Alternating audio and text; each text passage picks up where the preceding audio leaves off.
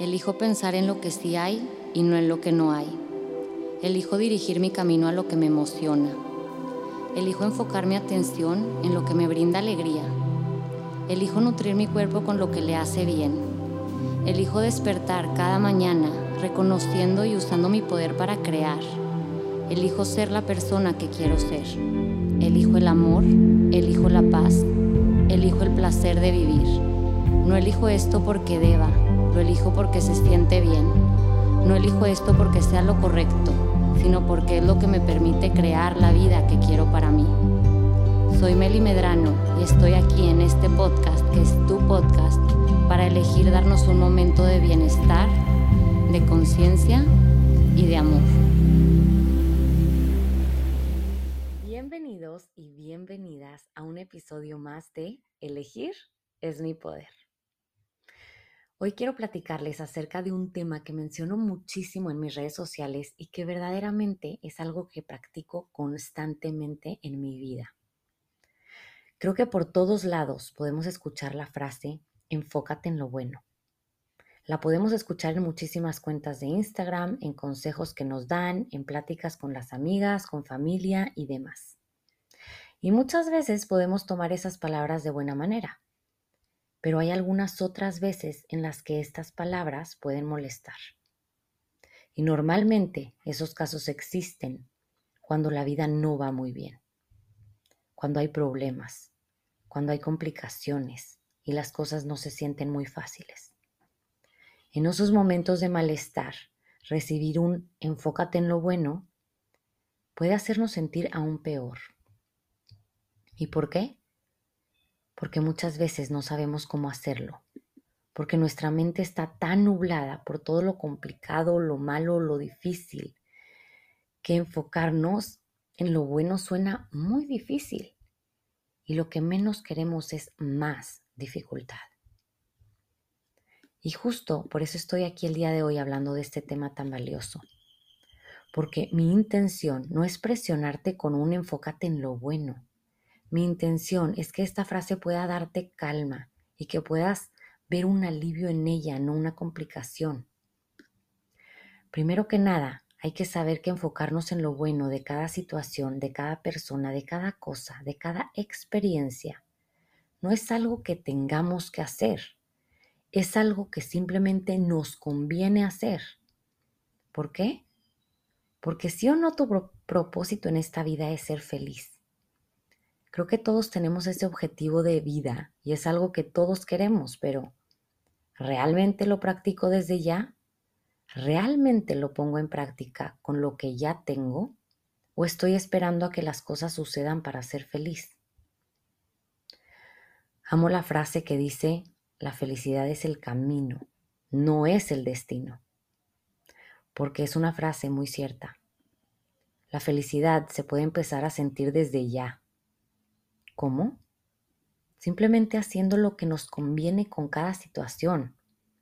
Enfocarnos en lo bueno. Y te voy a decir la verdad. La verdad es que esto no viene de la noche a la mañana. Esto es algo de práctica constante.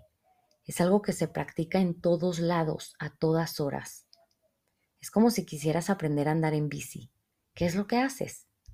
Te subes a la bici diario, varias veces al día, porque te sientes motivado o motivada por ello. Te motiva el saber que vas a poder disfrutar de paseos en bici y de experiencias nuevas. Es lo mismo con enfocarnos en lo bueno.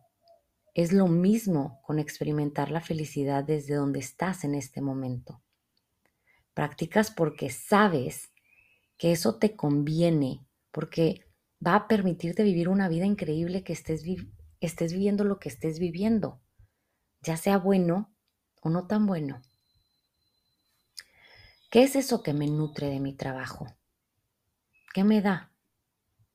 ¿Con quién me identifico en mi trabajo? ¿Qué he aprendido? ¿En qué me he hecho mejor? ¿A qué me reta? ¿Qué es lo que esta experiencia quiere regalarme? ¿Qué oportunidad me está dando para hacer más y mejor? ¿En qué me incomoda mi familia? ¿Esa incomodidad me permite sacar algo de mí que no sabía que había en mí? que puedo comprobarme a mí mismo o a mí misma gracias a la relación que tengo con tal persona. Que soy valiente, que soy capaz, que soy suficiente, que soy importante. ¿Cómo puedo demostrármelo? Mi relación de pareja me hace ver algo que antes no veía en mí. Me reta a sacar una parte de mí que no sabía que existía. Me da la oportunidad de ser más y mejor? Normalmente las experiencias difíciles o complicadas son las experiencias que nos incomodan tanto, tanto, que nos motivan a hacer pequeños o grandes cambios en nuestra vida. Y se me vino a la mente esta frase. Se repite lo que no se repara. ¿Te has dado cuenta de que muchas cosas en tu vida se repiten y se repiten y se repiten y se repiten? Bueno, Justo por eso nos conviene tanto enfocarnos en, que, en lo que sí nos da una experiencia, en vez de enfocarnos en lo que nos quita o en lo que no nos da. Porque al enfocarnos en lo bueno, en lo que nos reta, en lo que nos impulsa a ser mejor de esa situación, es como verdaderamente tomamos la lección y la transformamos en amor hacia nosotros, es como si sacarle el jugo necesario a las experiencias, pasáramos el examen y ya no tuviéramos la necesidad de tomar ese examen una y otra vez. Te digo cuál es la diferencia entre enfocarte en lo bueno de una manera saludable y amorosa y enfocarte en lo bueno de una manera tóxica. De que enfocarte en lo bueno de manera amorosa siempre va a ser honrando tus sentimientos, permitiéndote sentir todo lo que estés sintiendo a causa de lo que estás experimentando.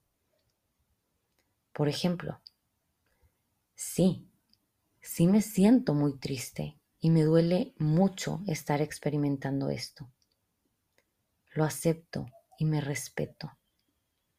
Pero me amo tanto, tanto que me permito ver lo que me nutre de esta situación, no lo que me sigue hundiendo. Por amor a mí, me pregunto, ¿qué me regala esta situación? ¿En qué me permite ser mejor? ¿Qué información me regala acerca de mi vida que puedo usar a mi favor? Hoy utilizo esta situación a mi favor para experimentar mi capacidad de ser amor incondicional hacia mí. Es como si pusieras cartas sobre la mesa, aceptando y permitiéndote vivir todo, pero haciendo un trato contigo de vivirlo desde el amor, no desde la victimización o desde el miedo.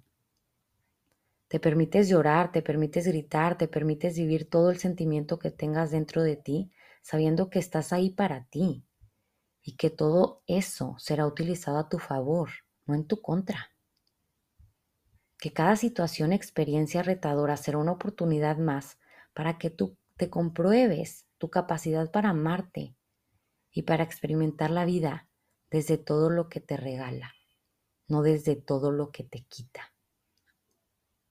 Algo que debemos tener presente y que debemos saber con seguridad es que tú no puedes perder nada. Tú solo ganas, nunca pierdes. Así que si estás pasando por un momento difícil y sabes que no puedes perder nada, entonces siempre tu pregunta se va a enfocar en ¿qué estoy ganando con esta situación? En vez de enfocar tu atención en lo que supuestamente estás perdiendo. ¿Me explico? Hoy te propongo a empezar esta práctica, a hacer esto porque te conviene, no porque tengas que hacerlo a practicarlo en todo, en cada oportunidad que tengas, porque cuando lleguen momentos verdaderamente retadores dirás, wow, no puedo creer que estoy viendo la vida de esta manera. No puedo creer que puedo nutrirme de todo lo que pasa, de lo bueno y de lo que parece malo. Te darás cuenta de que nunca hay malo, de que nunca pierdes y de que siempre tienes la oportunidad de amarte. Si disfrutaste esta platiquita, te invito a que compartas conmigo qué fue lo que más se te quedó de este episodio, tagueando mi cuenta de Instagram arroba melimedrano, en donde podrás encontrar mucho más contenido de bienestar emocional, información de mis terapias online, cursos online, meditaciones y productos. Recuerda que puedes suscribirte para seguir escuchando futuros episodios y no olvides compartir este episodio con esas personas queridas a las que puede caerle como anillo al dedo. Te espero en el próximo episodio de Elegir es mi poder.